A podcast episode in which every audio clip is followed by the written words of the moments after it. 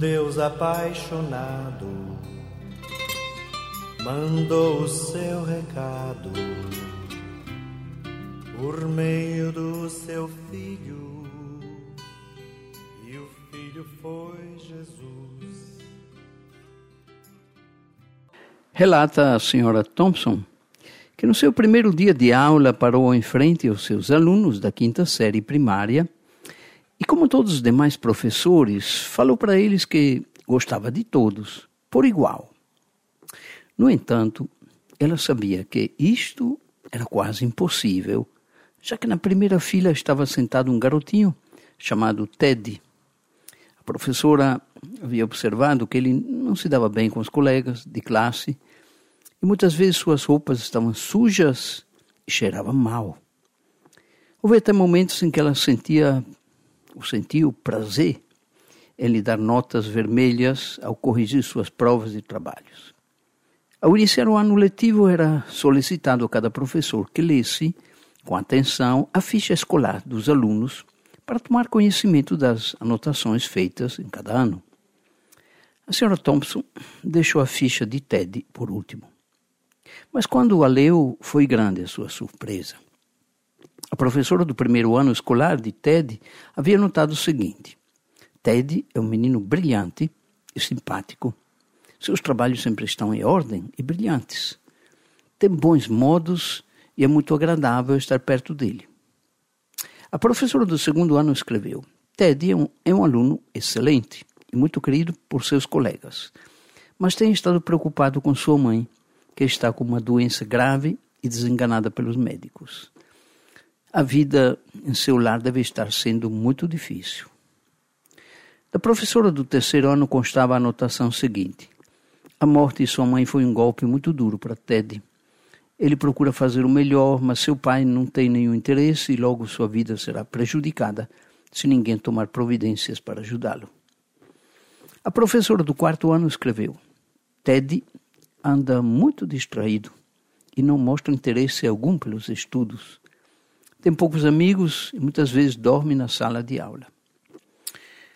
A senhora Thompson se deu conta do problema e ficou terrivelmente envergonhada.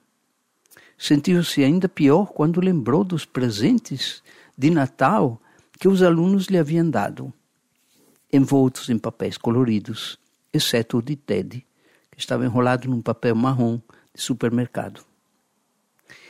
Ela lembrou-se de que abriu o pacote com tristeza, enquanto os outros garotos riam ao ver uma pulseira faltando algumas pedras e um vidro de perfume pela metade. Apesar das piadas, ela disse que o presente era precioso e pôs a pulseira no braço e um pouco de perfume sobre a mão. Naquela ocasião, Ted ficou um pouco um pouco mais de tempo na escola do que de costume. Lembrou-se ainda a professora que Ted lhe disse que ela estava cheirosa como sua mãe. Naquele dia, depois que todos se foram, a professora Thompson chorou por longo tempo. Em seguida, decidiu-se a mudar sua maneira de ensinar e passou a dar mais atenção aos seus alunos, especialmente a Ted. Com o passar do tempo, ela notou que o garoto só melhorava. E quanto mais ela lhe dava carinho e atenção, mais ele se animava. Ao finalizar um ano letivo, Ted saiu como o melhor da classe.